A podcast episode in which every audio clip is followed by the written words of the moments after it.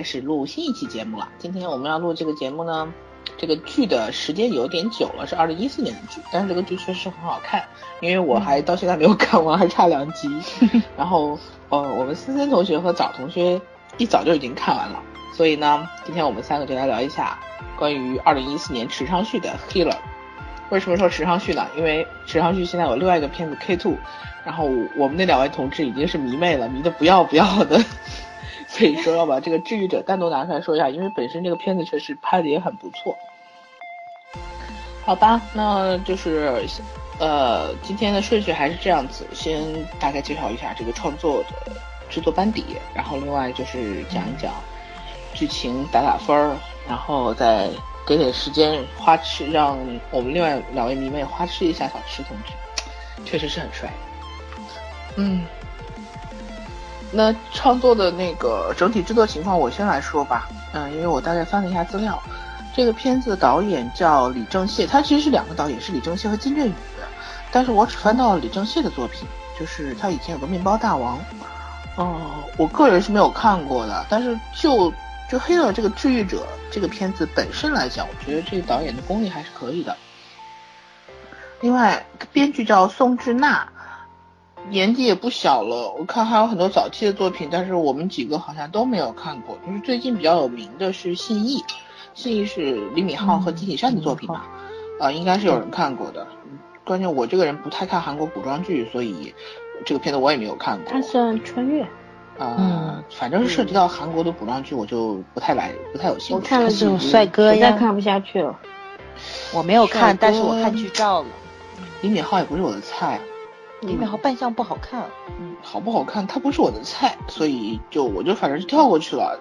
嗯，有看过这个片子，起码我觉得这个作者的涉猎范围还是挺广的，呃，应该也是个很有经验的一个编剧。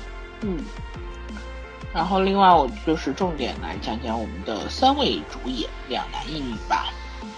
呃，男一号一定要重点介绍一下。哎。这个男一号谁来介绍？啊 你呀，好吧，我来介绍。啊，池昌旭，这个怎么说呢？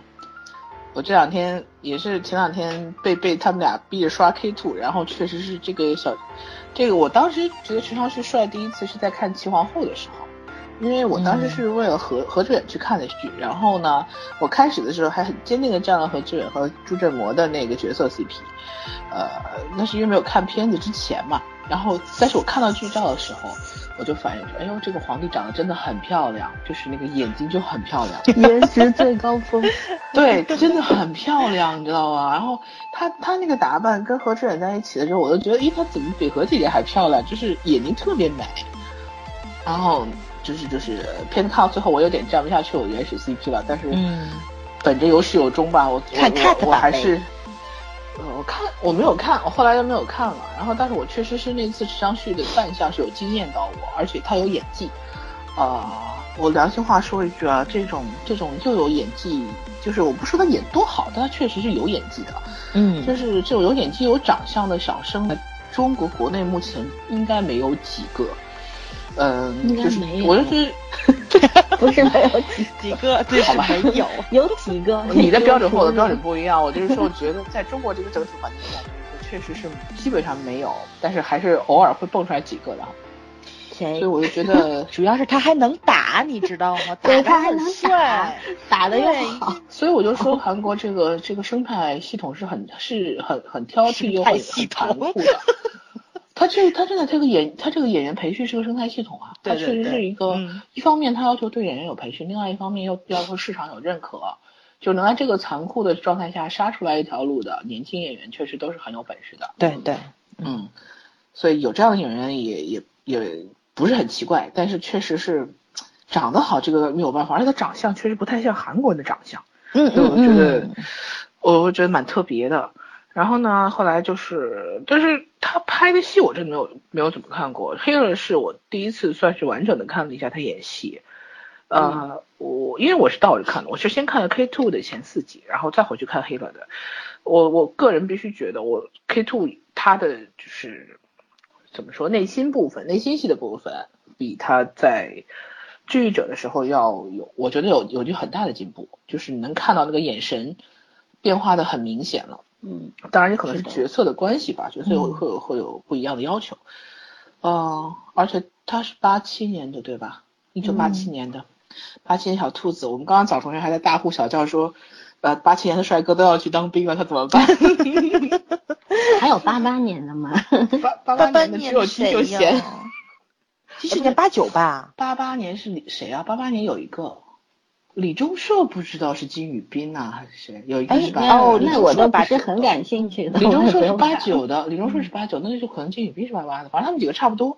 嗯，就这几个也有另外一波了嘛。嗯嗯啊，然后但是我觉得池昌旭目前来说是没有人可以取代他的这种路子和位置的，所以，哎，将来还是后后续看看涨。嗯嗯，他的他的作品虽然不多，但是其实每一部口碑都很好，而且是有代表性的，它是有代表性的，就是没有说同类型的片子很很类同很多。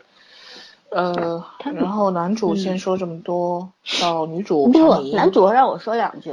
啊，我让你介绍，你让我介绍，你说你说，笑死了。是那个池上，我主要主要是说他的剧，他剧不，我不并不是每部都看过啊。那个，但是那个松耀店的儿子们，我相信你们听说过，我知道长剧，听过，很长。但是这部剧他在里面演一个中性有点略娘的一个。小儿子吧，是说小儿子老幺，我看过 cut，嗯，演的非常好，很到位。然后《笑吧东海》里边男主嘛，然后《武士白东修》他也是演的白东修和对对。于承浩，于承浩演的于承浩对，对于承浩两个人还当时被 CP 的很厉害。然后齐皇后他们俩都那种都是那种水汪汪大眼睛看人的风格，但是我就不喜欢于承浩那种长相的，就是不知道为什么，就是细长眼那种。嗯，不是，就是，哎，反正不喜欢，说不清楚。然后 口味，口味，口味，嗯，然后齐齐皇后的话也是，我是看到 cut，但是我后来昨天晚上我看在 B 站，呃，看那个花絮嘛，然后正好看到了齐皇后的一个一段戏的一个剪辑部分，就是就是齐皇后里边她那个怒斩拜臣的那一段，我靠，那个演技七分钟真的是演技很惊人啊，我觉得。这孩子在齐皇后当中好像确实演技得到很大的提升，嗯，他被憋出来那场戏非常厉害。哎，秦皇后其实我觉得她当时，我现在客观一点觉得她比朱振模演的，朱振模太类型化了。对，朱振模我我反正喜欢不起来，只是名声在外吧这种。然后，嗯，黑了嘛就不说了。然后最近最近就是就去年在国内拍了两部。《旋风少女二》，我不得不说，《旋风少女二》是如果没有他的话就更烂了。这所以《旋风少女二》也很烂。这是刷脸的嘛？第一部刷杨洋，第二部刷他。啊，然后就颜值上来说，我对《旋风少女》是没有挑剔的。如果有第三部，不知道这个第二部的池上剧又是死了还是怎么的？反正我觉得这种剧还是不要拍了吧，没什么意思。然后他还有一部《我的男神》，他的对，我的男神叫演一个叫王伟岸的。名字够土的，太贱了。谁起的名字呀？我 不知道，但是这个片子的女女主我喜欢的，这片女主我喜欢的，所以如果可以看，我会看一眼。嗯，但是我看了一些剧照和海报嘛，就是她那个扮相什么的，还还是很好看的。女主女主我喜欢的，所以我觉得我会看一眼。嗯，我还是很喜欢说，因为池昌旭得过很多奖嘛，那种很多大赏的那个人气赏啊、演技赏啊，他都得过，然后。我还是觉得这这小朋友让我最难最最喜欢的一点就是他得过二零一三年第七届音乐剧的大赏，嗯，新人赏。我觉得就说一个上次我们也说过嘛，能够嗯擅长大舞台的，对，他是属于各方面都很齐全的那种，对，各方面都很好的一个孩子。然后就是呃能够又又用心去演音乐剧啊什么的，而且他唱歌还是不错的，对，唱的那个。他有些综艺里面会即兴唱一些歌啊什么的，就很到位，从来没有走过调，然后 然后唱的也是挺动听，因为他本身嗓音条件很好嘛。嗯，所以说我喜欢他是有理由的啊，我可不是迷妹，我是亲妈。迷妹难道喜欢说自己是亲妈？根据角色不同来划分。因为他有几部几部剧。就是我我有一部剧我是肯定不会去看的，叫《蔬菜园的帅小伙 》，讲的就是这什么呀？以前丁一宇丁一宇不是演过一个花美男系列的第二部还是第三部，就是那个邻家花美男嘛？哦不对，邻家花美男是另外一个，呃是那个另外一个叫。李诗允拍的，对对对，然后他他是他是拍的拉面馆帅小伙，然后 徐昭旭拍了个蔬菜园蔬菜园的帅小伙，我看过一一点剧剧照，真的是那扮相，我的天呐！而且我觉得那时候他长得可能就脸应该是没有怎么动过，但是就那时候没有长得现在这么精致，可能现在因为健身的关系啊什么的，呃脸型就比较有有线条棱角了，嗯啊，当时那个。就是反正我也说不清楚，有人说他是后来整过容，有人说没有，反正那就不管了。这个东西，反正我觉得别的地方不好说，眼睛应该是没整过，眼睛很漂亮，眼睛很漂亮，眼睛也没法整吧？能整吧？眼角啊什么的，眼睛是开的眼角这种东西，眼神这东西没法改。对对，你瞳孔是没有办法改的，他又不是戴美瞳。是嗯，好吧。然后他参加娱乐节目也非常少，但是这我想提一下，就是他其实，在娱乐节目里边。我不知道他是不是，因为他拍完黑了之后又去参加了一个 Running Man 嘛，韩国的跑男。我看了一下，他是上下级的，我的妈呀，就就是一个痴呆儿啊那种感觉，就不是。人话少，我哪里痴呆了？不不不，说话他是真的笨好吗？就是那种没有综艺感，他完全没有综艺感，对，故意体现出那种笨笨傻傻、呆萌的感觉，还是他是真的这样？还是说一入戏他就不一样了？还是怎么？反正搞不清楚。我看过他们的音乐剧，就是那个上那种就是一群人一块去采访的那种综艺节目啊。他是属于那种你不问到我我就不说话，然后很乖巧的那种。但是你要问到我，只要跟有点害羞的，他对对对对对，必须跟戏有关。跟戏有关，谈谈而谈，对，比较腼腆的一个感觉，像有一个阀门一样，就是真的，对，你只要镜头对着他的时候，他就不一样了，就这种，对对。然后，然后他演过音乐剧有有六部之多，就是，呃，不是说只有一部那种，他是基本上两三年就会参加一次。然后对对，没有放下，嗯，对，都是一直是去参加的，然后这点我我也非常的欣赏欣慰，对对对，就是真的就像早上说，跟他们家朱元一样，是一个对自己有要求的演员。我现在最烦的就是我们国内那些小鲜肉，仗着一张脸，仗着有很多大把的粉丝，就在那边啊拼命的赚钱，然后也反正也不去修炼，不去进修，不给自己停下来的机会啊，对。不知道，但我觉得池昌旭能发展到今天这个样子，跟他的努力是分不开的，对吧？一定是的。我觉得其实走打星是很辛苦的一个是他，他靠脸完全可以靠脸吃饭的，但人家那么努力，对吧？是应该值得学习的。对对对，靠脸吃饭在韩国这件事情不太行得通，整容技术太。但他长得确实比很多，因为他本身 他长得很有特色，他长得是蛮有特色的，比那些整出来的好太多了。他是咱亚洲人的审美观。嗯嗯，对，好，你继续吧。好，你们俩迷完了哈。我跟你说女主。啊，那个 女主其实蛮有名的，我觉得可能从某些角度来讲，女主甚至比男主还有名。朴敏英嘛，因为她出名也早。城市猎人。对，城市猎人的时候，那个时候她之前好像有个片子拿过奖。其实我我对她不是很感冒，一直不是很感冒，不知道是为什么。就城市猎人，他搭李敏镐嘛，还是前任女朋友对吧？嗯，对。然后后来就是成均馆绯闻，她也是女主。就是我觉得她的她的那个怎么说呢，地位一直还蛮高的。然后配的戏就是说班底也都是很不错的，一直到黑了。其实我觉得黑了，嗯，你们我我不知道怎么形容他和池昌旭的这个这个 couple 的感觉，但是我只能说相相对其他剧来讲，黑了让我觉得他还中规中矩一点。嗯，他们俩后面后面那几集其实感还是蛮强的。哦，对，他是有演技的，就是他是有演技的，但是我好像我觉得他有点绝缘，不知道为什么，在我这儿感觉。嗯，啊，然后就是最后讲一下刘志泰吧。我我觉得我真的是看了黑了前两集的时候，我跟森森讲，我说。小池我还没有看进去，可是刘志泰我就觉得魅力已经出来了，就是这个演员，就是这个演员给人的感觉就是往那一站，他是各种各样的气场可以来回可演的，是个好演员。就是也算电影咖吧，电影电视剧他都演。最近的作品应该就是那个韩韩版的《傲骨贤妻》。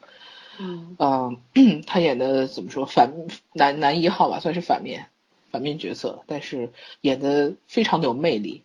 然后在这个里面，他也是演了一个明星记者，也是那种，哦，我我我形容一下，就是一个气场完全不一样的一个人，就是跟跟他本身，所以我觉得这种能把自己的气质来回改变的人，不太就是都是蛮厉害的。他之前作品《春逝》我还是有点印象的，他在里面。演过一个角色，然后再多的作品我我就没有看过了。我看他作品其实还不是很多，但是我我真的承认这个演员很有魅力。对，所以这个应该算是主演班底吧，主演班底。另外我提一个我喜欢的金美金啊，就是他那个黑客的那个搭档。嗯嗯，对对，我真的觉得这个他不算一个很主要的角色，但是这个演员真的是太百变了。就是我我看他的时候会。你想想，呃，继承者里面演，演那个哑巴哑巴妈妈，对。然后前不久那吴海英，吴海英里面演了一个很彪悍的、很彪悍的妈。然后这里面又演了一个蓬头垢面，然后很厉害的黑客。而且关键是他角色的感觉并不重复，就是他每一个角色很都很有人物性格。对，信义里面也有出演，皇宫里面的一个，嗯，内官啊，不是内宫的那个。像统领一样的，哦，他有这种气场的人，嗯，所以我觉得他真的就是说，这个他配的班底也都是很好的演员，嗯，就是所以这个剧整体的 整体的怎么说呢？质量是非常就是起评分就非常高，嗯，应该是这样。韩剧它最有意思的是，你看它那些演员，我们我们说有时候很多人那种说啊喜欢韩韩剧的都是跪舔韩国啦什么什么的。其实并不是，其实大大把的理智的粉丝观众，就是为什么这么说呢？就是其实你看韩剧，它整个班底出来，它就是这些年轻演员，就是要演有演，要演演技有演技，要身材有身材，对对吧？好的作品也是有好多部，不是说啊，呃，因为你长得好，请请你来拍一下，你没有演技没关系，你只要站着那个坑就行了。人家没有这样，人家对自己的演演技什么都是很有要求，不断的在进去。不管男主女主，朴敏英是我难得会喜欢的一个女演员。我不是喜欢她本人，而是说，呃，其实我我不知道，我可能一同性相斥，反正反正很少会有女演员让我在一个一部剧里面喜欢。以之前就是一直徐贤真，我是一直很喜欢的，因为我喜欢她那种很自然的那种感觉。然后朴敏呢，很甜很可爱，就是难得会有笑起来。是有一个女演员，然后演技很豁得出去。你看她《黑了》里边有很多的那些 呃跳舞啊什么的，有些对我们国内有些小花，她甚至连远景都是要找替身拍的，对吧？听说某某个小花，我们一都不太喜欢的一个小花，她当时呃很多戏都是找替身拍，她人根本就不在现场，嗯，对吧？就是嗯，我我很反感这种，所以说我们喜欢韩剧。可能韩剧也因为做了这么多年，它有些套路化很严重或者怎么样，但是人家一直在开，就是开发一些新的一些，嗯，怎么说一些维度，然后去去找一些新的题材，或者是哪怕是呃旧题材，他也会尽量做出新花样来，这个是很值得学习。还有就是他们的演员，你想这些黄金配角，我们国内很多的那些。老老的、中青年的啊、中老年的一些配角也是很厉害的，但是现在完全就是被这些小花小鲜肉给覆盖掉光芒了，角色也没有什么分量，对吧？嗯，我反正不能忍。然后就是，哎呀，我还想说什么来着？完全没思路，睡了一个午觉，睡晕了，好吧？嗯嗯，早上来说吧。我就着老孙的那个话题接着往下说，就是。刚刚圈儿说的嘛，他们生态系统很好，人家这个年龄交替能够做到自然而然顺畅的走下去，包括像现在好像就是那个就是他们看的好多片子，有的女主还不到成年，还没满十六岁就开始，他们这个年龄就已经跟上来了，就年轻一代十几岁的孩子，十几代的就已经开始追着二十代跑了，所以他们很有压力，包括他们这帮二十代的、三十代的这帮。男明星还面临一个当兵的问题，所以他们都会有一个事业上的这个怎么说呢，就是一个滞后期的问题。然后你怎么规划你这个演艺生涯？你要走什么路？必须要在你当兵之前你都规划好了。然后你付出之后，你就得打好。对对，然后你付出之后才会有一个新的起点。所以说，像宋仲基这个一出来之后，就立马接了《太阳的后裔》。哦，宋仲基呀，我以为你要说骑上去，扯扯到宋仲基头上。宋仲基他这个接了《太阳的后裔》之后，这个新的高峰不就起来了吗？后面立马好片子就来了，因为他们就是一个很残酷的一个娱乐圈的这个。一个自己要有头脑，要会规划；第二就是要有运，要有时运。就像像宋仲基的话，确实运气很好，运气好，本身自己也有实力，对吧？嗯。问题是人家那边真的很残忍，你如果有一次你的这个收视率。打了折扣，你这个拍电影这个票房率不高的话，后面不会有人再紧跟着拿着大把的钱追着你来拍我们片子吧？跟国内市场是完全不一样的。所以就有时候就看他们这帮二十代的这帮明星的采访，呃，长得又帅，然后在咱们这边也很有那种明星基础，到咱大陆来圈钱很容易的这帮明星，坐在镜头前都很谦卑的在那儿说。嗯，说我们现在做的不够，哪哪里还有不足，然后那个就是我们能做的更好。他们都说演戏有一种压力在推着他们往前走，停不下来。危机感。对对对，对包括他们都很爱惜羽毛，对吧？就是不会说随便炒绯闻，然后出一些黑新闻，给自己炒一些怎么爆料什么的。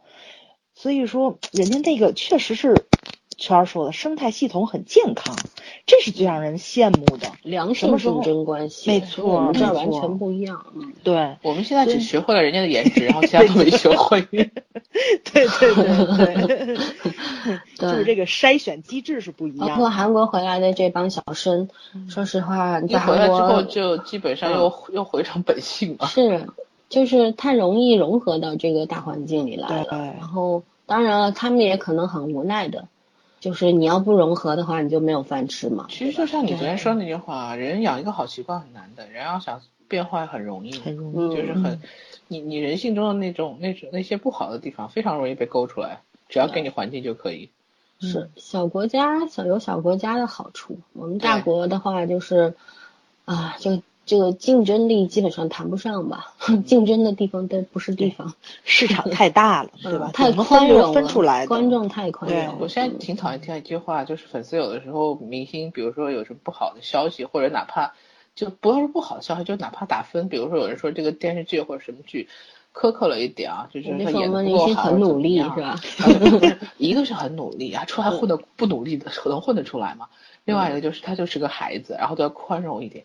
我心想说，我说好吧，我说我觉得六岁以下才都是孩子，六岁以上是都不算。他说我，但是我就说对他宽容一点，OK。你说他品行方面不好，那他把演技拿出来给我也可以啊。对啊，就我不关心他私生活怎么样，然后他哪怕是个有演技的人啊，他不要太毁我三观就可以啊。他没有一方面拿出手，你就无条件一直在宽容他，那我为什么一定要去看他的演他的戏呢？一定要去买他这个市场呢？嗯，而且现在这些粉丝的这个队伍实在是太庞大了，特别吓人。你看国内有些现在那个追星的那个阵仗啊，远太吓人了，粉丝日韩国家吓人。我前些年陪朋友去日本追星的时候啊，我看到那些日本大妈 排队买周边那种豪爽啊，手里背的包都是名牌几万块的包，然后买那个真的是豪爽。你现在来看看我们这儿这些小孩自己。至少那些日本大妈都有老公养着的吧，对吧？能追星然后背名背名牌包的都是还是有点家底的。因为小孩九零后啊，是零零后，这些追追星的我都不知道拿什么东西追，而且就是真的是，你看什么前一阵儿有一个少年组合是吧？生日还是什么？还嗯那个重庆的火车列车列车对呃，拦下来，嗯，拦下来要合影，对，还要还要，哎呀，我真的是服了。我觉得 明星要给粉丝做一个好榜样，就是你至少人家追捧你当然是好事，但是你也要嗯稍微做一点引导成为这个市场主流的。我觉得如果他反过来控制这个市场，这个市场就真的没救了。对，那就嫖妓文化了吗？是吧？好了，可以了，拉回来还是嗯，打分吧，进入进入打分环节。好的，谁先打？我今天最后打。嗯，那我先打吧。先呗，还是我反先正总归是先你先，嗯嗯，嗯总归你手松。嗯八点五。才八点五呀。对呀，老师还指着你给九分儿。不是昨天晚上那个什么剧，红色你给了九点二，儿，九点二。嗯嗯好，可是客观来说，红色跟它确实是不是一个水起跑线。嗯呃，不是不是不是不是，我是觉着红色拍摄的那个感觉对我路子，嗯，对对，对，嗯，怎么说呢？Healer 啊，就是这片子啊，怎么看都是特别八分以上水平，商业化对片子。嗯但是它任何一个方面都没有做到极致，就嗯比较可惜。我觉得就看这部片子，我最大的收获就是收了小池。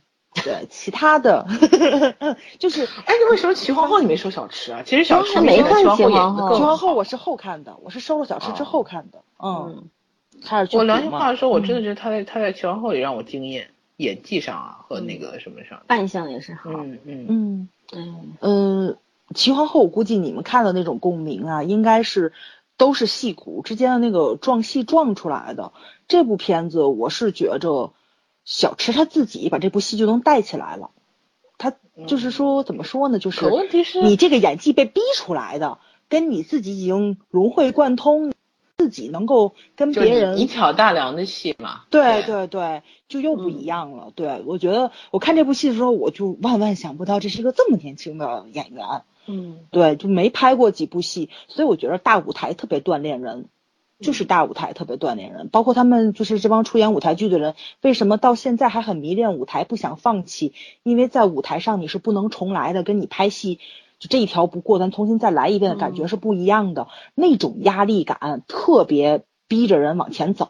嗯，对演员来说也是一个很有效的训练手段。训练手段，对对。然后你看到胡歌现在不也是从话剧练出来的嘛？所以说就是呃，这样成长起来的演员，这演技就非常非常的跟他的年龄，我觉得就不相符相。当于自己立住了，不是不对而不是要别人给带起来的。对对嗯对，所以我很少看一部片子就收就收一个人。我那天那天跟老三说嘛，我说我小就 Hitler 就是看完之后我把小池收了，然后去补别的去补别的，然后发现嗯确实小伙子挑挑剧本也很对我胃口，对对对，所以就很喜欢他。但是你说这部剧，嗯，怎么说呢？就是说特别好，他也没有。嗯，对他稍微上会有一点他瑕疵好在很完整，很完整说特别的优秀，那我也觉得不至于。哦，对对，嗯但是我觉得，如果说一四年我看完了评，我肯定不理智，直接给九分儿。但是现在我已经重温了三遍了，对你让我现在看的话比较理智，我觉得应该是八点五。嗯，采访一下，你要是给 The K Two 给几分？K two 啊，目前九点九九九分儿啊，我就给打九点二，你给 K two 好高哦。嗯哎，当时你给了信号九点五对吧？对九点五。你就没事就上九分，以后日子怎么过啊？哎，你不能这么说，因为看龙八的时候我不就特别喜欢，但龙八嗯感觉有点烂尾啊，这这个得承认。但是目前来看，我觉得从前四集走向来说，它比龙八要好，编剧成长了，嗯对。但是，嗯、以我的感觉来说，我觉着如果加感情戏，这片儿弄不好还得烂尾。这个编剧不太是不太会处理感情戏，但是肯定会有感情戏，没有办法不感情。嗯，但是 Hitler 的编剧感情戏处理的非常好，我觉得嗯他这个感情戏能有九分是没有问题的，对，对，他那种感情戏很完整，很完整，对循序渐进的，也没有这种一见钟情啊什么的。对。他到最后，包括最后一集，嗯，他去回忆自己怎么会喜欢上这个女孩子的时候，一步一步，确实是很合乎情理的那种。对嗯其实我觉得他这个剧的名字取得非常好，治愈者嘛，嗯就是其实他们是一个互相了解、相互治愈的一个过程。对，都是一些嗯有有伤痛、有伤口的人在一起，对，嗯每一个人基本上都有自己的这种、呃不得已啊，还有很多的苦难啊什么的，嗯但是最后就是你看，我特别喜欢黑老师因为他到最后都所有人都你看警察对吧？那个网络的刑警，然后呃新闻的记者，嗯然后这个跑腿人，嗯 这个呃面儿上的和面儿下的这个都是嗯组合在一块儿，成了一个很无敌的一个组合。对，然后可以去捍卫自己想要的那些，对，可能先不翻那些，因为就像剧中不是说到说，那个大人换了他倒下，还会有新的人起来，你永远是掀不翻这个组织的或者是这种权势的，但是你至少有一个抗争的理由了，就是他不是当时，呃，徐正厚又说了一句，他说他一直不知道是为什么在打斗，为什么在抗争，然后他差不多是十六集还是十七集时候，他说终于找到了这个理由了。对，也是从一个很迷茫的一个状态变得有目标了啊，就是说他他整个过程是有逻辑的，然后嗯很合理，对，这是我喜欢他。剧本完成度特别高，他就讲完整就讲一个问题，从头到尾都讲这个问题，没有说去把观众带偏了。对，虽然也涉及到这种涉及到政治方面，但是政治其实只是作为一个背景。没有在政治上把自己给绕死。对，我觉得这个编剧特别聪明的地方就是说，他虽然也写了就是寻找民主自由的这个这个新闻，怎么说一个新闻的变变革吧，这个历史的变革，但是他没有没有把心去全拢在这条线上，他后面还是还是回到就是他没有挖没有给自己挖那么大的坑。嗯嗯。然后他他当时那打完了，那我先我打吧，我顺带把我的理由说出来，因为嗯。黑了这个剧啊，一开始是和匹诺曹同期的嘛？对。当时说是两部两大台那个那个关于这个新闻自由的，嗯，新闻言论的一个新闻题材打对台，说是啊。然后我们都我们当时全群都看了匹诺曹嘛。这个我也看了，我两个都看了。对，我当时当时没有看黑了，你知道为什么没看吗？我第一集的时候，他一出出来，然后在那儿 打那个网球。通过那个类似于 VR 眼镜一样的东西在打那个网球，然后我看他那他一上来就脱衣服了，我就觉得 好夸张。嗯，当时也没有那时候没有看过池昌旭任何作品。我觉得男孩子长得有点油，就感觉你知道吧？他要不脱衣服，我还不往下看呢。是他脱了第一集就脱，我有点反感。然后，然后硬忍着往下看。他当时换装以后，太保守了。我就我就点叉了，点叉之后出来，我就给推荐我的朋友说，我说这剧我不看。他说为什么？我说这不超城市猎人吗？人家造型都跟李敏镐那个一样。他说你再忍忍，你再往下看看啊。我说我有，我有空再看。后来差不多放了十四集的时候，我再看到一晚上我就把十四集看完了，你没没有睡觉，通宵看的。然后当时就是关于新闻题材，我觉得 Halo 很聪明的一点，它也是新闻类的和政治类的，它都作为一个背景，像一条线索一样，但是它都没有，它真正要在讲的东西就是互相的那种治愈和拯救，还有爱情。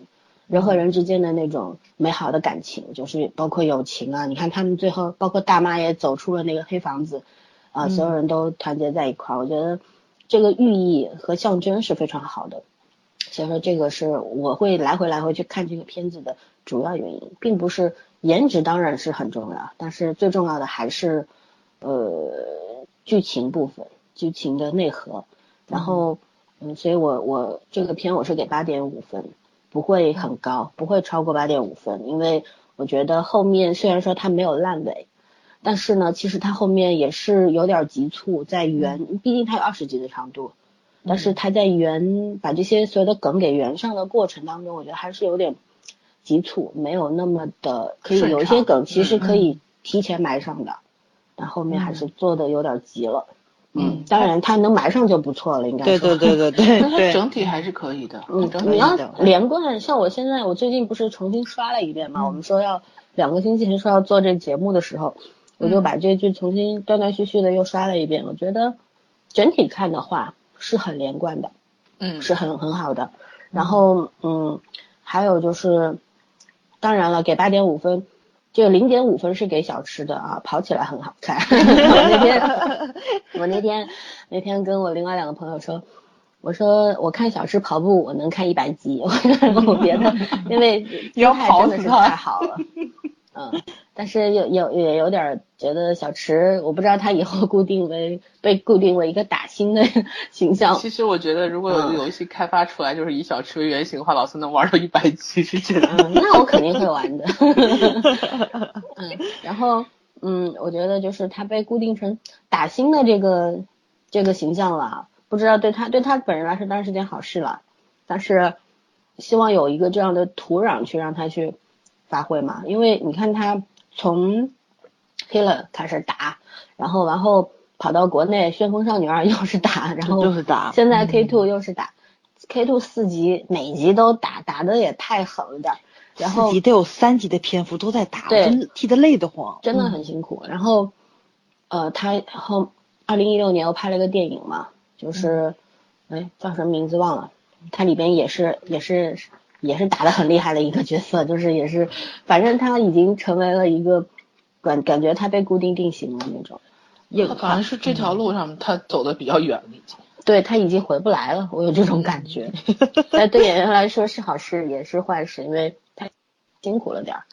嗯，对好，但是也就是你说的，说如果如果那个什么的话，如果他再回来的话，这几条路可能还是能走下去，因为毕竟，嗯呃，能替代他的人现在看起来好像没有，嗯，因为呃，替代他的应该怎么说呢？我觉得就是同嗯时从演技，然后呃，怎么说这个武打的这个功底，然后嗯加上就是这个外形上，同时具备他这个条件的基本没有。是基本是没有，嗯除非是新生代的吧。但是我觉得那些爱豆现代的不太应该不太会没有这个水平，不太容易，不太容易。嗯，所以我希望他去也去当个特种兵啊什么的，再去练练，把男子汉的那一面再磨一出来，就是真的是 晒黑一点儿，我相信他会的，因为如果一个演员你不怕辛苦的话，没道理去当兵，什么怕辛苦？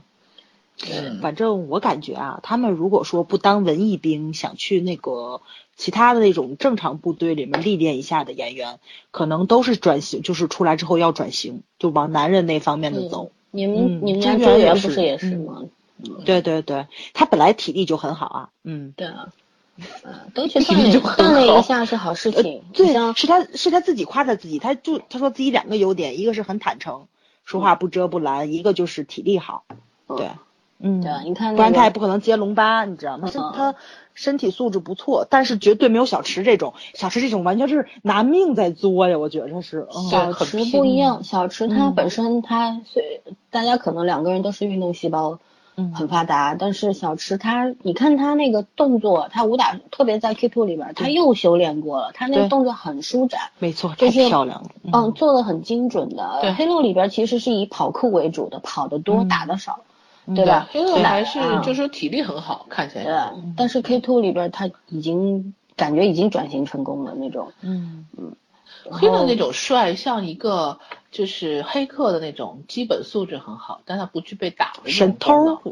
但是是 K two 里面他真的就是像一个特种兵的风格了，就开始。对对，嗯，比小宋像。嗯，小宋真的不太像哎，小宋小长小宋脸太白了。嗯小宋确实看起来太太单薄了，嗯嗯，太单薄。嗯，而且那个你看在黑乐里边的时候，池昌旭那个身材还没有那么壮，他后面又啊因为强高强度的训练之后，那个练肌肉肌肉更加全部发达出来。了，嗯嗯。嗯，哎，算了，小宋就这样吧，我也不指望他练成小池这身板儿，小宋他在吓到我文艺片也不错。嗯嗯，嗯那好，我开始打我的分啊，嗯，我不能打八点五分，要不然我怎么给 K two 打分呢？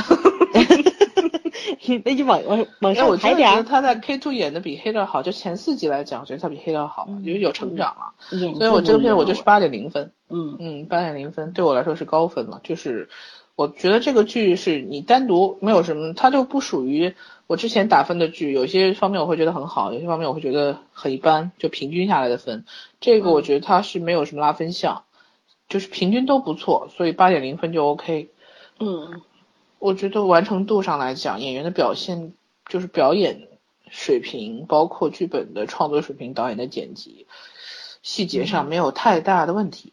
画面拍的很好，调色也很好。对，嗯就这个风格，而且它线索很很清晰。因为嗯我我是觉得韩剧不就是这两年不说了，因为 TVN 有很多创新的东西在里面。嗯但是前几年像三大台没有跳脱这个风格，我真的觉得 KBS 是个很神奇的存在，你知道吗？有时候让人吐槽吐的要死，然后有时候吧，他又能做出来一点就是给你意外的东西。对呀，嗯所以我说 KBS 好，你还 KBS 好，我真的不认，我跟你讲，KBS 我真不认它好。但是我不 KBS 得不在三大说，台里边属于比较可以，会找一些小惊喜啊，然后对他他会会愿意去尝试，嗯，但是他实在没有那么保守。水准太不稳定了。嗯就是还是受限于体制问题吧。一四年黑了，对吧？一六年太后 可以了，都是大火 剧。但是中间就 全部在荡啊，谷底谷底下面蹲着。你不能说一个台你一两年都出不来一个好片子，这个太夸张了。他的还是年代剧拍的好，KBS。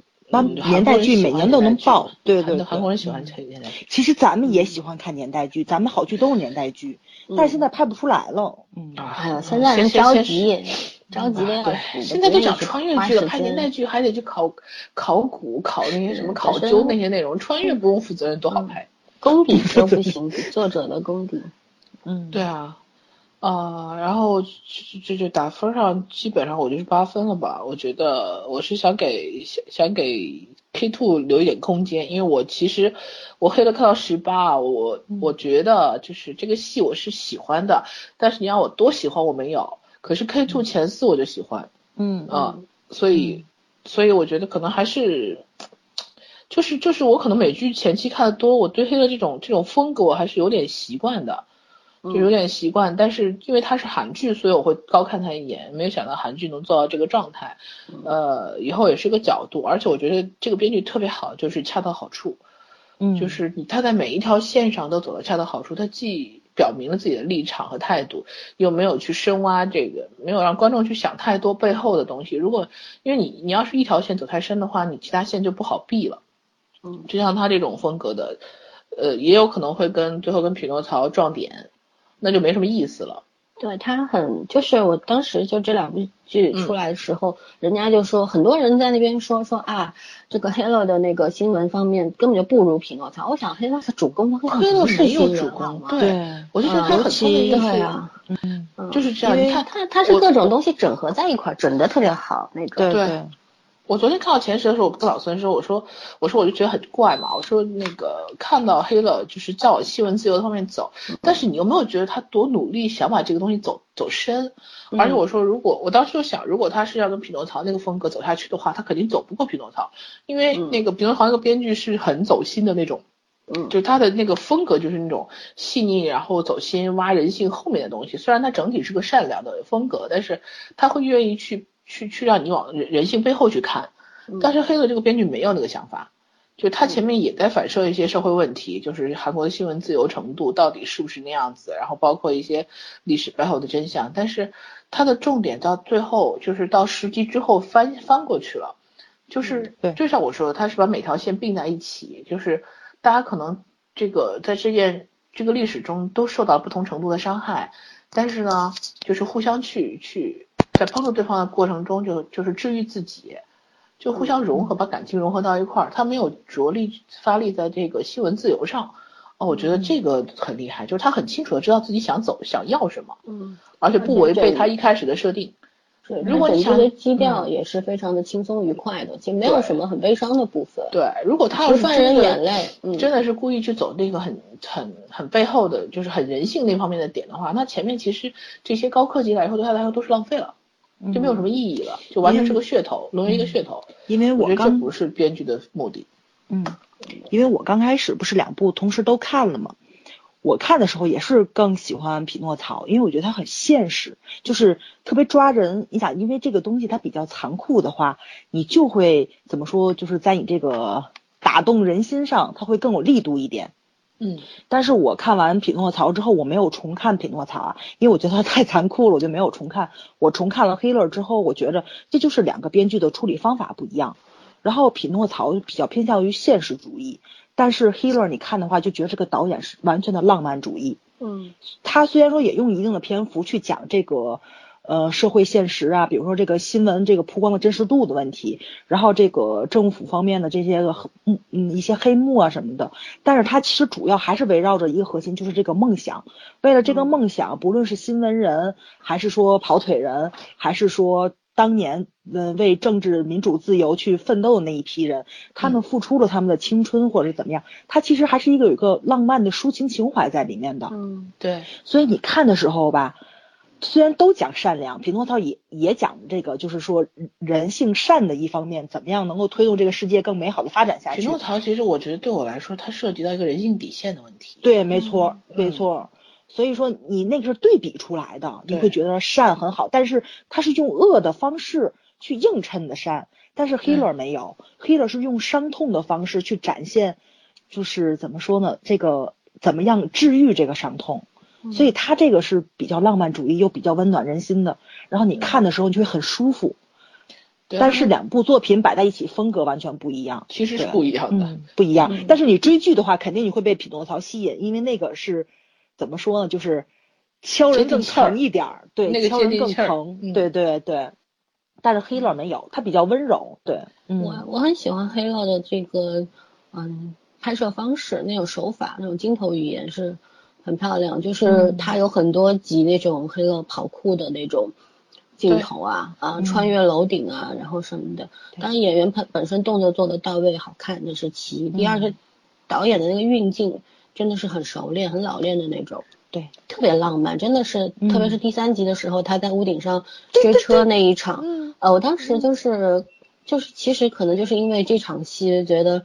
哎呀，这这个剧一定要追下去，一直一定要看完它，就是这种。也不介意人家上来脱衣服的事儿了。主要是 韩，别说韩国，我觉得亚洲第一次拍成这样的片子吧，应该是。嗯，对。呃，起码我没看过其他的。对，我也没看过。基本上别的没有。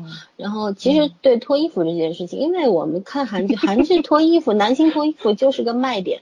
每个男星第一、第二集肯定是要脱衣服，要不就洗澡，要不就干嘛。要不就健身啊，嗯，对，反正就是我有点有点恶心了，就是你每一句每一步都这样，我就有点烦。所以说你上来五分钟你就给我脱了，我当然不爽了。你好歹撑一会儿，一点神秘感都没有。对，但是后来你再整体的去看的话，就觉得哦，那很正常。他打完球一身汗，他能不脱吗？其实其实这是导演的一个一个卖点，就是。他们就是像小池，因为小池有这个身手，所以呃，正好也符合导演需要这个条件。嗯，对。但是这就就是说，亚洲观众可能不太不太习惯于这种风格吧，所以一开始的时候，可能大家都会喜欢。呃，当然有，我觉得年轻人也会喜欢黑了这种风格，但是可能更多人会喜欢匹诺曹那种有点润物细无声的，到后期有大反差的，就相当于一个其实是黑了是互相治愈的，然后匹诺曹是靠自愈的。嗯，真的，这个这个我觉得还是很大不一样，方面不一样，人个人口味吧。对，人很有趣。你看当时这两部剧打仗的时候，肯定很更多人会选择匹诺曹，会觉得他是有深度，对吧？黑乐好像有点肤浅。但是你往后，就像早上说的，以后你要重看的话，肯定更多人去去去看黑乐，因为对，它又好看，又轻松又有趣，它有很多很幽默的镜头。然后，然后又整个基调很暖，对对，嗯。第三集我记得女主跟她爸爸唱的那首歌，就一上来，嗯，就是很嘶哑的声音，把大家那个不是第三集，那是第第一集还是第二集？第二集结尾好像是对第二集结尾。然后就因为那首歌，我听了好久好久，就那就是怎么说呢？就是它这好像不属于，它不属于那个。就是那个配乐属于背景音乐，对吧？但是爸爸是现唱的，因为我看过他们拍摄的花絮，而且这一条是一条过的，一条过的。就是当时就是那个镜头，导演喊咔的时候，那个他们俩还在跳，跳完之后跳了大概又好好几秒钟才停下来，然后朴明就特别不好意思跑走了，就 是就但是他拍的时候非常卖力，完全沉醉于其中的那。对对对，嗯，很敬业，这些演员真的是没错。嗯，就觉着他音乐非常好。匹诺曹，匹诺曹，咱好像咱好像吐槽过他们那个 OST，没有一首好听的。我一直觉得这个这个编剧很有意思。嗯，对，没什么印象。他好像不是，他好像喜欢的，就他把所有的情感都都都留在剧内了，他对剧外的那些细节都不是很在意。对对，而且还要找的班底好像也是这种好像我就听见他们说那个电影的声音好像就是也是对对对全面那种感觉，就是对细节不是剧情。嗯啊，嗯，对。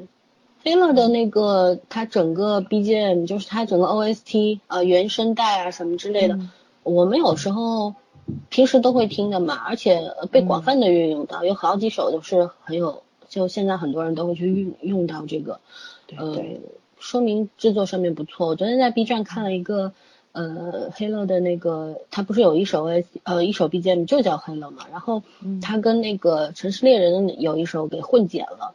但是很多人弹幕都在说说《城市猎人》更好听，我在想你们都聋了吧？真的是 那个审美不一样。很多人会把那个李润成和徐峥后两个角色放在一块儿，但说实话，李敏镐那个角色当年也并没有吸引我。嗯啊，但是真的大型 MV，对，但是当时好多人喜欢啊，因为那个剧当时也算韩剧里边创新的呀。对对对，那时候还没有同类题材的，对吧？出来之后确实时运好呀。时机非常好。如果那个时候有黑了的话，应该李敏镐不会。就没有他的事儿了。就 可是这从头吐槽到尾啊，《城市猎人》真的是一堆 bug。对啊，bug 实在太多。就是他走一 个，他确实走一条新路子，所以瑕不掩瑜了嘛，就是创意满分。嗯，昨天我看那个他们的那个做视频的时候，李敏镐那一头非主流，我真的是 觉得惨不忍睹。成猎是一是一零年的还是零几零零九的？一一的吧，一一的应该是。我记得当时。我已经开始看韩剧，然后当时还是追的追剧的，嗯，因为我有好几个朋友都在看，陪哦，那两年确实是非主流，你忘了？我就一一直在吐槽，不停的吐，每集都吐吐。秘密花园里面李钟硕也是非主流，对，一头洗剪吹，嗯嗯，然后嗯，黑乐的话，我还想提一点，就是能够我们三个其实都在八分以上，都是一个第一次。嗯，好像除了信号，信号是没办法，是真的，确实好剧，真的好。嗯，信号是各方面都很强大，那黑了的话还是有瑕疵的。但就我们是应该说第二次吧，给出了一个大家差不多的一个高分。然后我觉得我给这一分还有一个原因，是因为他们做的那个怀旧的那那一些片段，就是海盗电台那个，嗯，海盗电台太吸引人了，就是嗯。然后我印象中，我看的时候还跟老三说嘛，我说我最喜欢的就是那个回到八十年代的时候，所有八十年代的戏我都特别喜欢看。嗯，然后就是海盗电台其实也是体现了导演的那种浪漫主义色彩。对，因为你看当时他基本上都是俯拍的嘛，嗯，车子在这些蜿蜒的街道上面啊无人，半夜里边在那边夜黑夜里边在。对，开，然后还躲避这些军警的追击啊什么的，嗯，然后几个年轻人，五个人在那边追求理想啊，反抗那些，对，嗯，这个政府的一些统治啊之类的，嗯，在为这个自由民主发声。然后当时最有意思的是，最后到差不多倒数第二、第三集的时候，就是，呃，女主的妈妈当时不是就有一句台词嘛，坐在窗前，她就在念说啊，民主啊，民主，你在哪？你在哪里？嗯嗯。啊，就有一个呼应在那边，然后就会让人去想到这些，呃，然后这五个人的那个友情，我真的觉得特别打动我，呃，为理想而奋斗的人，但是到最后你看，三个死掉了，然后两个的话分分道扬镳，对对，嗯，一个去妥协屈服了，然后逐渐忘记了自己的初衷，然后变得让人变得让人不敢。直视了，就是说到最后，你看他也疯疯癫癫的，然后，嗯，这个女主的妈妈又是坐在轮椅上，但是心是自由的，她她就这是一个强烈的对比。我觉得这个剧你要要去抠细节的话，细节其实是很到位的，但是可能我们会被一些华丽的这种镜头给。嗯，蒙骗过去，然后去忘了去挖细节。但是你要是去重看的时候，你会可以去理那些理那些细节的话，我会觉得我我会我这一次看的时候我就很惊讶，就有一些东西可能第一第一次看时候没有注意，你知道吧？然后嗯，现在再看的时候就觉得有一点嗯福至心灵的那种那种感觉，有点通透的那种感觉，觉得确实人家呃有一些对比做的也很好。我打个比方，比方说。女主在第一集的时候不是黑了去剪她指甲嘛，追踪她到那个把抢了她的包去厕所，然后女主当时不是嗯。嗯往后踢了一脚，那黑了是躲开的，然后后来到差不多十六集还是十七集的时候，女主又是在她的房间里边，黑了来抱她，她往后踢了脚，黑了是不躲的，所以说明就是这个这种小细节，你看就是说编导能够做到这种程度的话，我就。嗯，觉得蛮感动的，因为人家就是就像男人喜欢一个女人的时候，就是我可以为你做任何事，你踢我一脚，踢再再疼也没有办没有关系，我愿意为被你这个样子。但是就说这一脚其实寓意也很深，就很多很多他在镜头里面体现的语言，我觉得很美，嗯，也也很浪漫，也很有意思，嗯。哎，哎，我难得听，我难得听在镜头里了，吃一把，你知道吗？我 觉得他那个状态很好。我这不算花花痴，我是真心喜欢一部剧的状态。嗯，对啊，就是真心真心的投入的去评价一个。嗯，尤其是他这里面好多小配角特别有意思，我挺喜欢他那个小跟班的。他那个妹妹，对吧？嗯，他那妹妹就总自诩自己是个男人，他他管他喊，管管他喊那种男生的称呼的歌，的那个歌，对吧？对对对，不喊欧巴，我觉得特别有意思。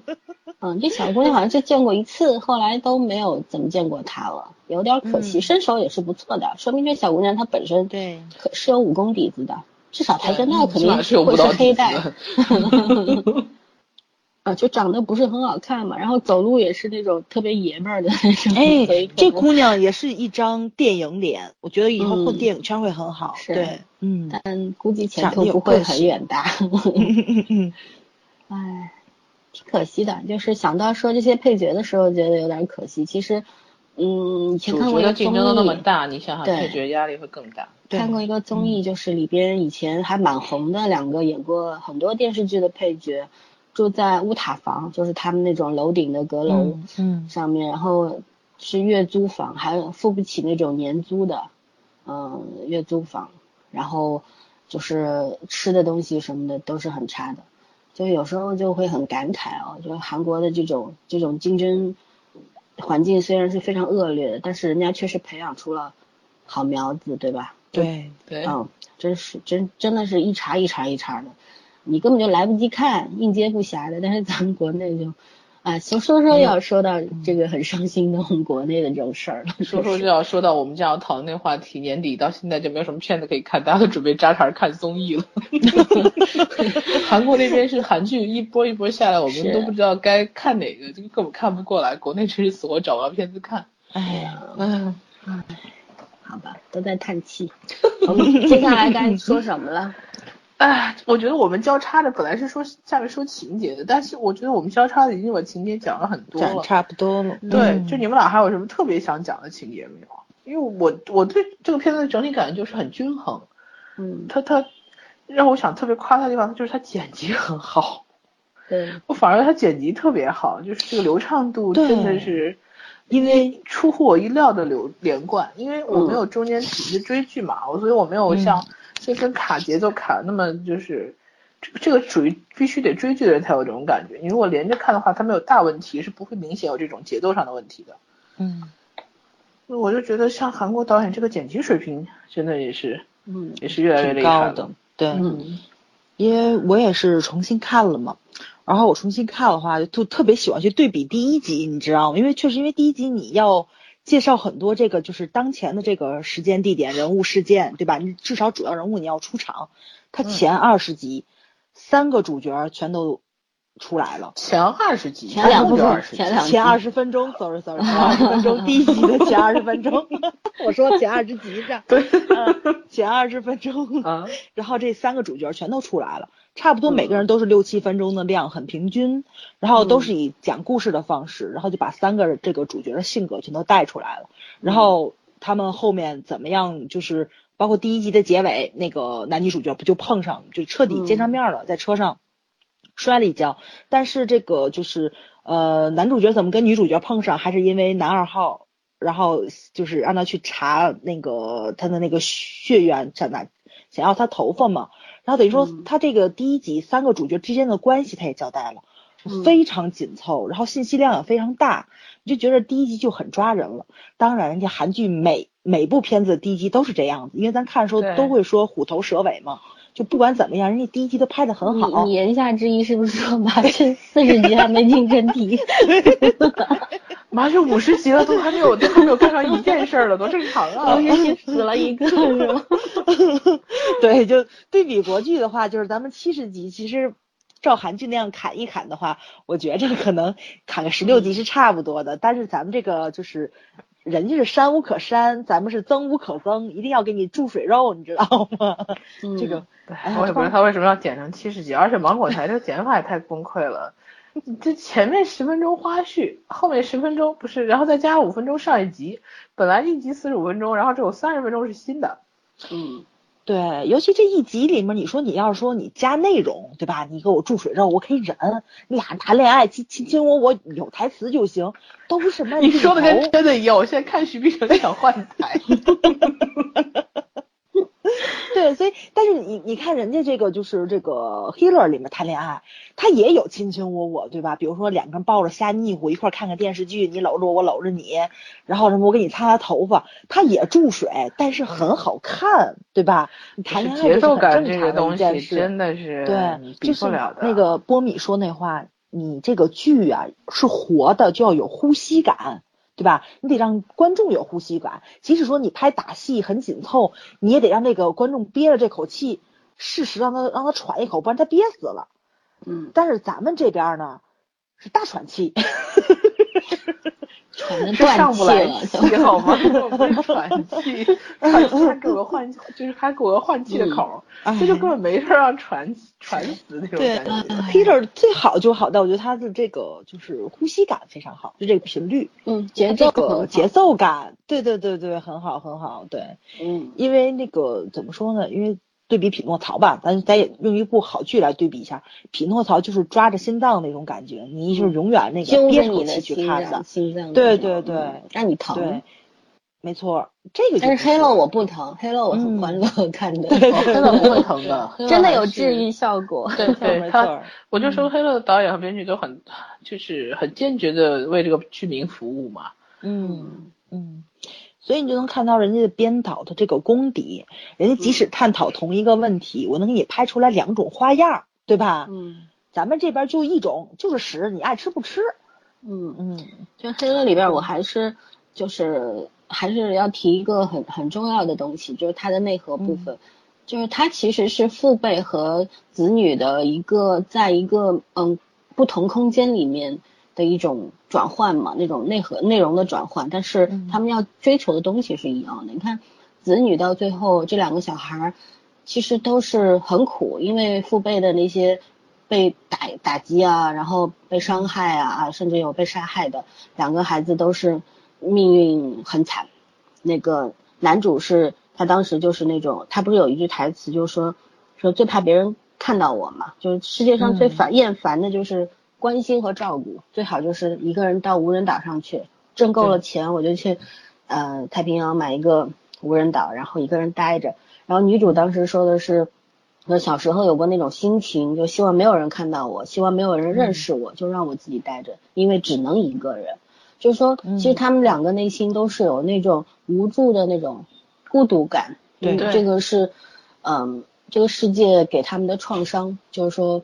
没有办法去去改变，但是当这两个人就是这种就是命运的相遇嘛，小时候就是躺在一块的玩伴，然后长大后躲不过这个缘分又重新在一起，嗯，就是对自己那种残缺的那种心，那种呃被往事伤害的这种内心，然后被对方给填满了，嗯，那种孤独感消失了，然后换来的是那种呃被治愈的那种。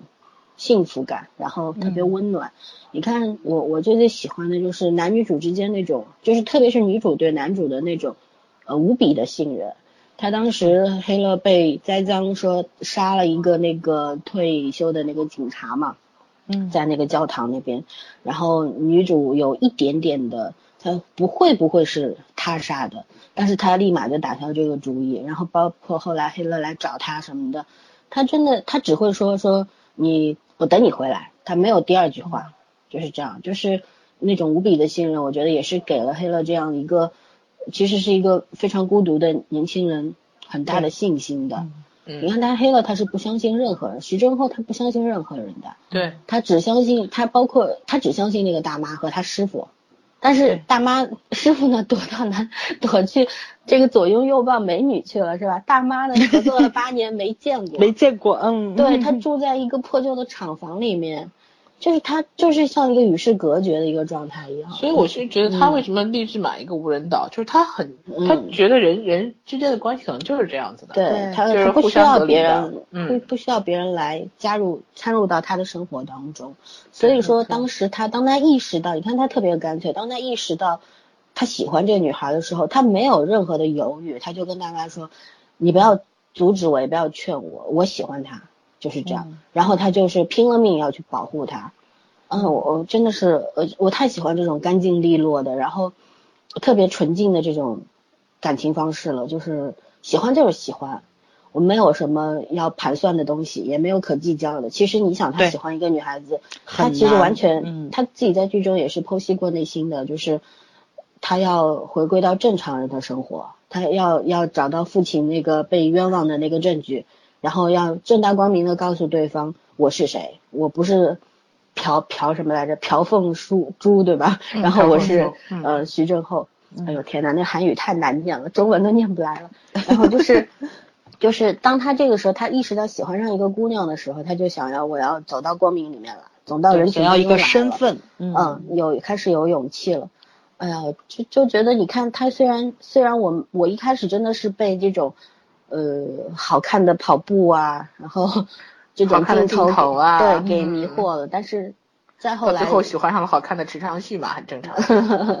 再后来就是去挖掘到的，嗯，去想到的这些，他这个才叫润物细无声。他慢慢的到你心里面去，你去接受他。当你还没有意识到，就是他到底在说什么的时候，你已经接受他了。我觉得这就是很高明的一种做法，对吧？对。像匹诺曹，他就是一把利剑嘛，你把你心脏戳个窟窿，然后。一直在淌血那种，很疼。但是黑了你会很暖，你为什么暖？就是要去想这个问题，你为什么被温暖了，对吧？为什么凭什么治愈你了？其实这些东西就是在整个过程当中慢慢到你心里面去了。啊，这个我觉我更欣赏这种方式，更喜欢这样的。嗯，咱们两部剧都是好剧，都值得看一看，都很好，不同类型的。对，你看两年前人家拍的，哎，真是。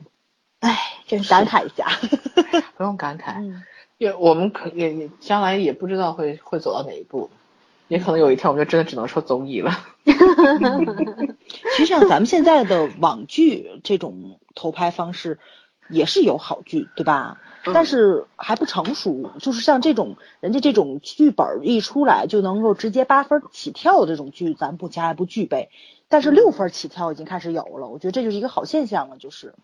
嗯，网剧现在呃怎么说呢？它它的好处是就是说机制灵活，然后审核的这个标准比较要求比较低嘛，过审标准比较低，但是还是一样的问题，好本子啊，对，没有好本子，所有的剧最后都是卖噱头而已，还是得看吧。你看网剧现在多少剧多少剧红了，是因为噱头。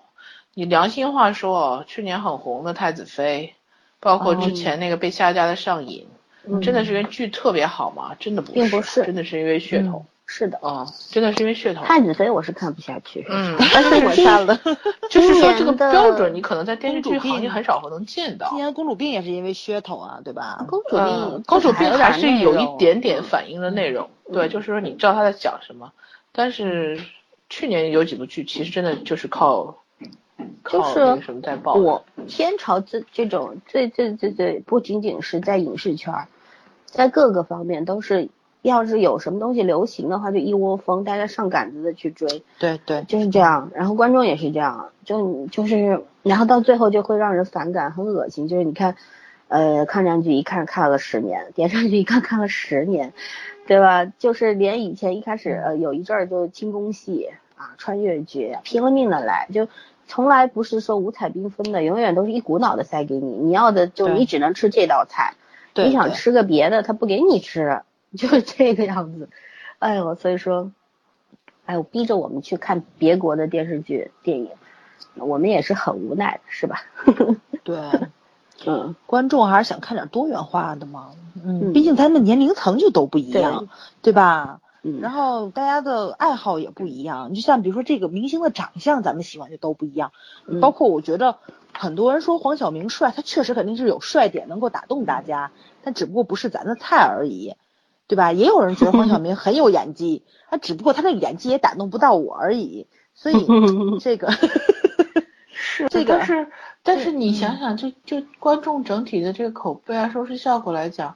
嗯，我觉得大多数人的那个审美还是趋向于主观和一致化的，就可能是个别的角角色啊或者演员上会有分歧，但是好的东西总还是瑕不掩瑜的，就像红色没有推广，可是大家只要看过红色的人，百分之八十都会说它是好剧吧，嗯嗯，不会差别很大。其实就应该感谢这些不管怎么样还在坚持看国剧的人，不管你拍的有多烂，至少大家都还在看。你要真的是等到有一天十几亿人口，你拍出来什么片儿我们都不看了，你拍的有多好，奥斯卡承认你了，我们也不看了。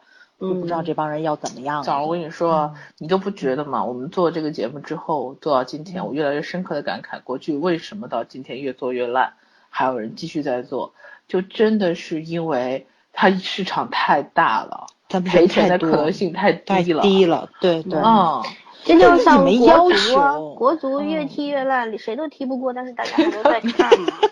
哦，叙利亚都踢啊，人家打仗都没有办法训练，都能赢，都能输。然后我们说回黑了吧，不要说那些让人生气的东西。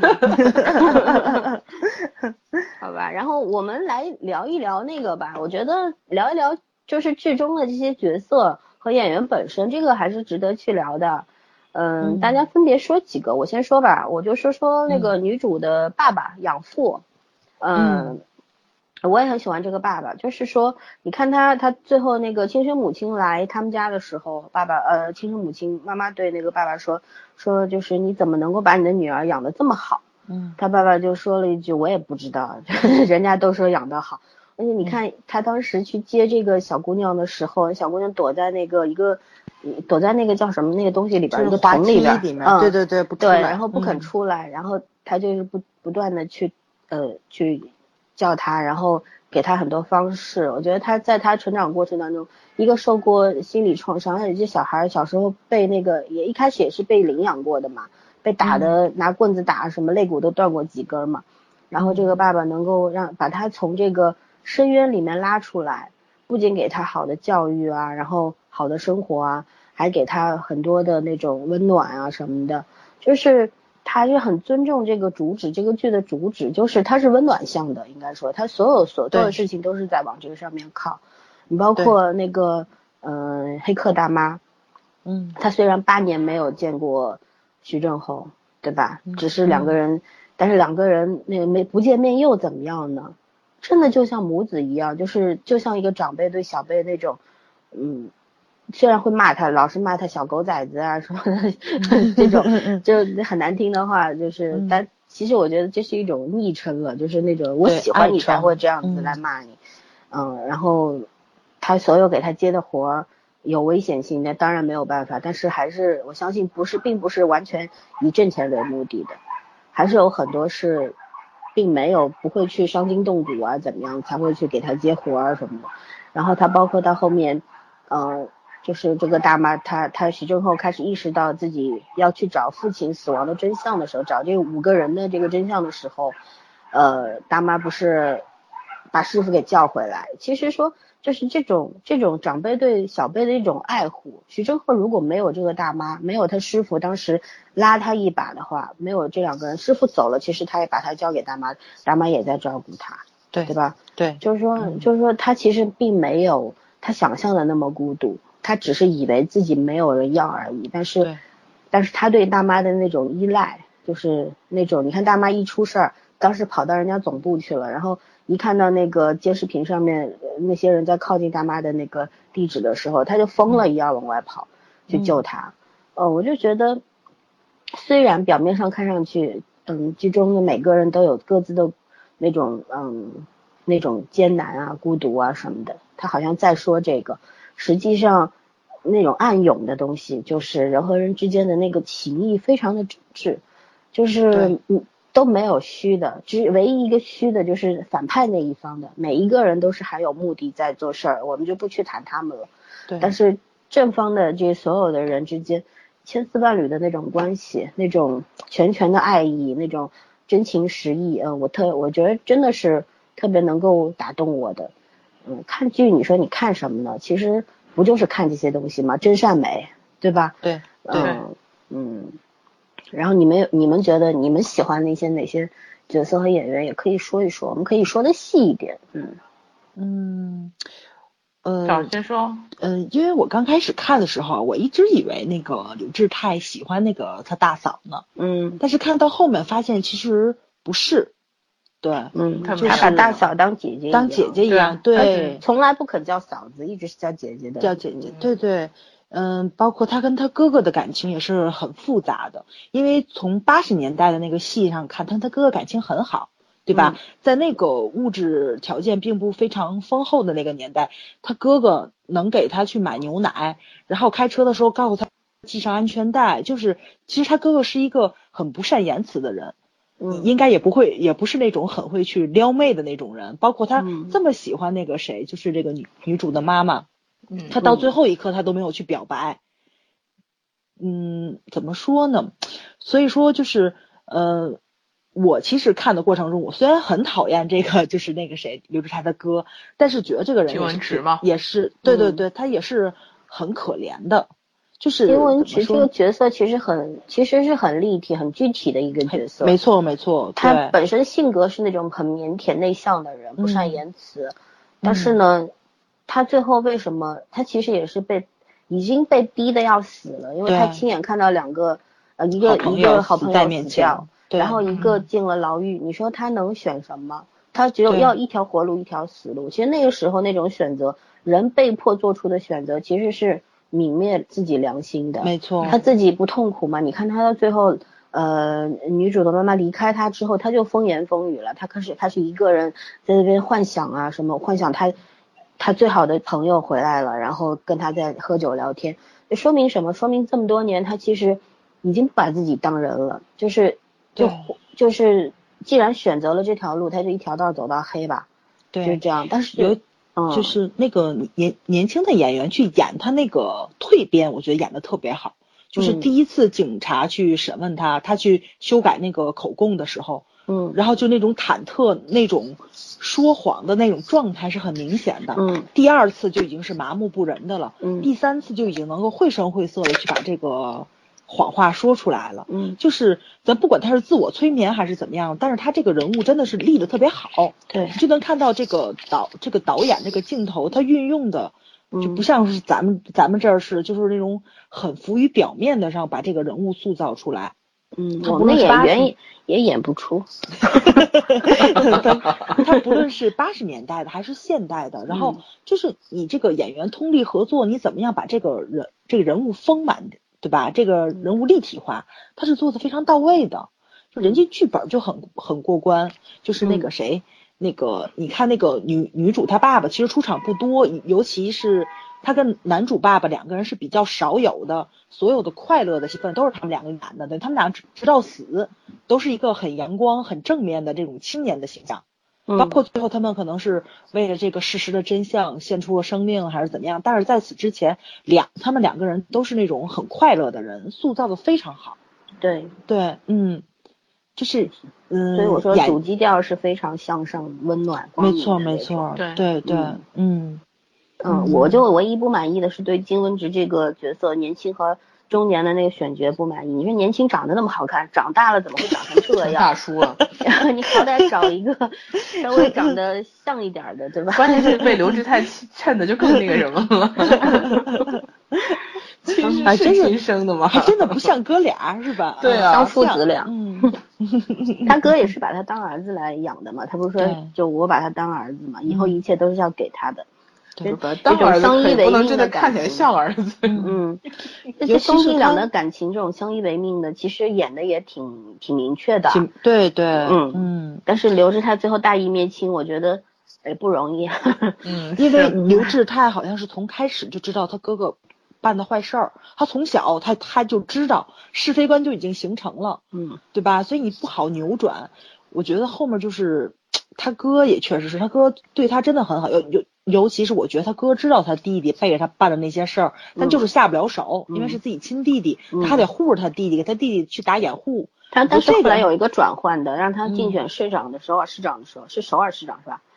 竞选那个市长的时候开始，他是有转变的。你看，他也默许了他们去伤害呃这个女主，还有就是他弟弟，他是默许的，他只是没有。他没有说你们去干这件事儿，但是他也没有反对，因为这个人人是在这个利益的道路上越走越远，没错没人是很复杂的这个。贪欲这东西是慢慢来的，嗯我觉得他可能是在爱情方面有点太执着了，他有有点可能是扭曲。有点扭曲。对对对，嗯他是因为太爱女主的妈妈了，包括我觉得他后面就默认去伤害他弟弟，他也是知道他弟弟可能是想跟他老婆说出来实话，然后他也是想把这件事儿给那个怎么说呢，就是给终结掉。我但是我我觉得那可能不是嗯爱，对，就这种不是爱执。念。对对，嗯，你真的爱一个女人的话，你怎么会她的女儿走丢了你不去找呢？是那还他自己丢掉的，对，但是他没有找啊。这个很没有找，对对他没有去找啊。照道理，你真的爱这女人，你就一定要把她最宝贵的东西还给她。对啊，孩子是一个女人的一切嘛。对他最这么多年他没有找，一直骗这女的说，说孩子死掉了，你那种伤害太可，然后怕了对然后这真的是爱吗？这女女你这个女主的妈妈，她一直是就是用那个刘志泰的话来说，就是她一年只活两天嘛，女儿的生日和忌日，嗯你身边的女人活成这个样子，你 不心疼吗？这真的是爱吗？我不，我觉得不是爱，这个就是一种对，一种执念，尤其得不我到的。我就一直不太明白的一种一种，他为什么要把要把这个他女儿丢掉呢？是怕他女儿占就占用这个女人的注意力，然后也不是丢掉，是那女孩子当时在车上，对她自己下车了，她她嗯自己下车找妈妈去了，然后嗯她当时她开始是想去找的，你看她就是有一个转换，虽然只是几秒钟的一个瞬间的嗯一个思想的变化，但演的也很到位，就是一开始她说是呃想要去找，但是瞬间就想。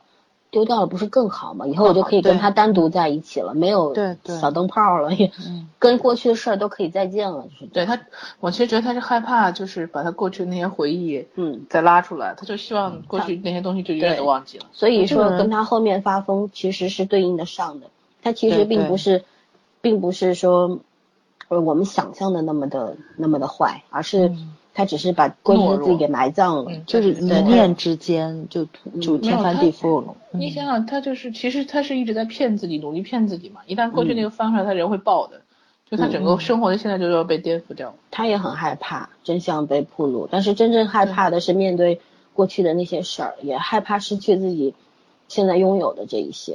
哎，这这所以这个人物就就写的很明朗了，很清晰的。对对，嗯也是把人性铺路的挺明白的。嗯，嗯，是没错。还有吗？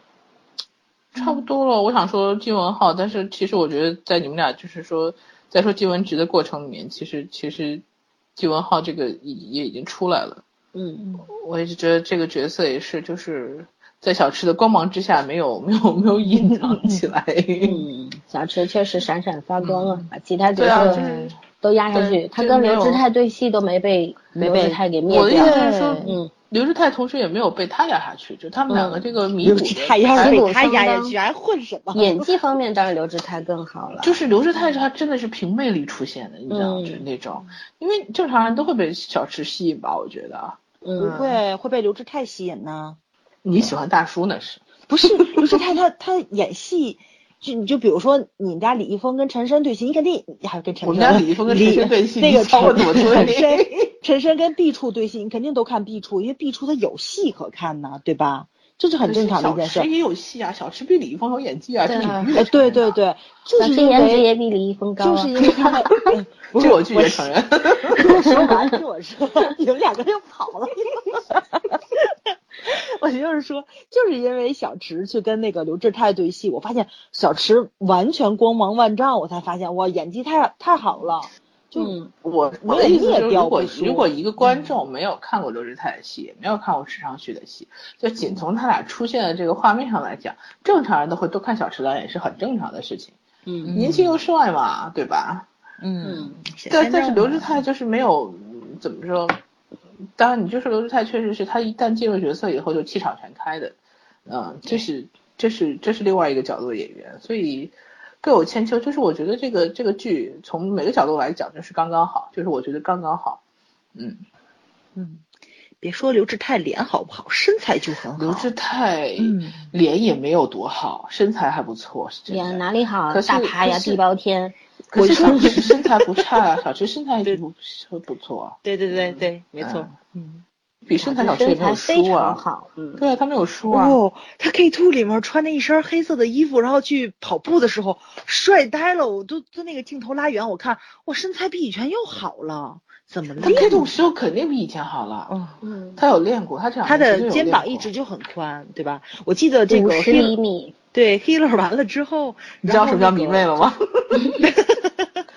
那个 Healer 完了之后，就是他不有一个称号出来了吗？就是太太平洋般的胸怀。平洋，你们不知道吗？我没有关心到这个程度。哦，好吧，那时候我花痴了好多采访。嗯，你们俩准备下下节目去买衬衣吗？没有。衬衣？买什么衬衣？五十肩宽都出来了，还不买衬衣啊？买不到这种尺寸的好吗？定定定定做 西定做西服的地方就就能就能定做。嗯嗯，好吧，那还有那我要要要我们就此结束呢，还是顺带把另外一然后就直接拉到 K two 吧，因为我 K 了说的差不多了。就是还是推荐大家去看一下，因为最近的完结的好韩剧好像也没有太多。对，呃，我觉得这个空档期可以看一下《黑了》，还是很不错的。没有看过的话，大家可以看《黑了》，可以看《匹诺曹》，还有什么比较好看的？那一年没什么了吧？嗯。啊，看看我们家。看看我们家朱媛演的朱媛，对，龙妈姨后面不行，可是龙妈姨烂尾了，龙妈姨烂尾了，但是全世界人民都知道龙妈姨烂尾了。K two 的编剧是同一个编剧，你可以看看编剧的那个长进。别看，看完之后会担心 K two。推荐推荐我们家朱媛的好医生，嗯，好医生也很好看，嗯，对，就是黑了这个这个我我就是觉得我们推荐的理由还是要总结一下，第一呢，他他有百分之百信任的爱情关系。就是无条件信任，还有呢，就是矛盾不隔夜，没有女二捣乱，对吧？对，嗯，就是基本上就这样吧。然后我觉得有一句话挺经典的，我在哪看到过的，网络上说是治愈夫妇一出手，虐死多少单身狗。啊，对对对对对 对，是挺虐的，就尤其是十十五集的时候，女主跑到他家去之后。哎呀，这小这个徐峥后就化身为从一个铁血男孩男小狼变成嗯变成了小狼狗一个粘人的一个 小朋友了 小狼狗嗯对他终于找到了人生的依靠了，就是就恨不得他乐趣了对粘在这个人身上，然后再也不要离开了。哎呀，这种爱情其实也是很美妙的呀，对吧？其实你想一想，不就是这个样子吗？大家都是从孤身一人变成两个人喜欢粘在一起的。他们这个特别顺理成章，对，嗯，我我我还想说，就是黑乐的台词也是非常好的，有很多很经典的台词，比方说黑乐在屋顶的两次内心独白，他不是还他跟就在屋坐在屋顶上跟大妈聊天的时候说，他说他每次看完那个豹子，就是动物世界里面豹子的纪录片就哭的不行了，呃，这豹子就其实跟他一样嘛，都是就孤胆英雄嘛。来来往往都是一个人那样，他本身也像一条小豹子一样啊。嗯，对。然后还有就是，我觉得特别出彩的，就是后来他去救大妈的时候，然后第一次看到大妈的真面目，说啊，你就。长这样啊，那个，哦，那个真的太搞笑了，笑死我！这篇应该还没有看到，没有，还还来不及。特别逗，就是说，呃，我我我很感动的一点就是这个剧里边演员之间的关系很好，因为看了他们那个花絮制作的时候，对对，真的是真的特别和谐，在其实最起码在这个剧当中，就就真的像家人朋友那样。对，很好玩的一群人，很很好玩，然后很和谐，互相之间很关照。嗯，我喜欢这样子的，就是还是要说，我们的有些小生小花，背影都要用替身的情况下，有根本就达不到跟剧组的人融为一体吧。那如果大家感情上没有到这个这个地步的话，可能拍剧的时候就肯定是很生分的。你要不要说对戏啦？对，就不来电嘛，男女主都不来电。其实你怎么？其实你说要都怪这个这帮演员也不对，他没事拍七十集，很多个场景，一会儿这儿一会儿那的，你跟这剧就过不去了是吧？不是你为什么每个剧都要拉到这？对，你归根结底也是要要要骂麻雀吗？好吧，好吧，我们就直接过渡到一个麻雀了，现在过渡到 The K Two 吧，因为我们下一期因为目前才。看四集嘛，今天晚上更新第五集。啊，我说个号外，我们后期的这个小鱼同学昨天晚上看到三点钟，是这样，是我我跟他说，我说哎呀第三集超帅，我说我要补课，他说那我也看看吧。然后他没有看吗？之前他没有，他很少，他喜欢日剧，不喜欢韩剧。然后今天早上又又问我要了第二集的那个高清资源，又把第二集给补了。他说好看好看，还问我他说第五集呢出了吗？我说没有，今天晚上周五晚上才出。他说啊要这么久啊？我说明天早上才有中子。人也说明这个剧在男孩子心里面也是有地位的。对对，我觉得男孩子会喜欢这个剧，这是个男编剧写的嘛。然后他那画风也符合男孩子。嗯，对。然后顺带我说我就问他，我说我说那你喜欢两个女主里面哪一个？他说老的那个，年轻的那个没感觉，一点意思都没有。不，要说这个的话，那个我跟老老三两个聊题外话，对不对？咱要表扬一下编剧吧。这个编剧是男演员之友，对对对对对，对吧？因为林允儿是池昌旭的女神，对对，所以他就帮那谁请来了。然后那个眼睛瞎了吧？对呀，《龙八姨》里面朱元礼也喜欢金泰熙，把金泰熙请来做了。就算了，对吧？金泰熙确实挺女神的。对啊，这哎，可是林允儿是好多人的女神呢。对呀，好多南京男演员的女神。哎，你们虽然我不能理解，那我们不知道。林林允儿粉丝很疯狂，很疯狂，不去评价她。对，嗯。但是就是我觉得这个剧的编剧也挺有意思的。前四集的话，其实当时宣传的时候，林允儿是女主嘛，对吧？女一号，宋允儿是女二号。但是我觉得从戏份上来说。咱不说演技，演技肯定是宋碾压领领的嘛，对吧？碾压型的这种是，但是戏份上面还是宋允儿更多哎。你看第三集林允儿只有一个镜头，第四集的话，她就是差不多就后面那几分钟嘛。这个编剧，嗯，他不直男癌吗？他所有的女演员她都是花瓶啊。你看那个龙八一不也是吗？前宋允儿明显不是花瓶啊。宋允儿戏份好厉害啊。咱们不说女，咱说女主吗？林允儿啊。所以女主都是花瓶，对啊，女主都是花瓶啊。嗯，现在觉得他现在把这个女主弄过来就是一个名头，其实他的主戏份真的是在宋女儿。但是但是后期的话，他肯定会写林允儿爱情对这个爱情线的，肯定会。现在第四季已经有苗头了嘛？对对对吧？慢慢谈恋爱吧。嗯。韩剧编辑很喜欢写那种命中注定的爱情嘛，就是偶偶然的碰上一次又一次，救了一次又一次，那肯定要发生点什么才能对得起他俩这种。莫名其妙的相遇嘛，我好喜欢他死掉的那个女朋友啊，嗯，那个阿拉伯少女，对对，很可爱的女孩子，嗯嗯，真是，那第二集就亲上，第三集后面肯定还会有啊，就是回忆，回忆，这都回忆杀嘛，就是，呃，这这个我我就说说这，因为我们后面具体谈还是要重新开一期，到第五第六集出来之后我们再来做的，但是就是想说前四集的话，我的感觉就是。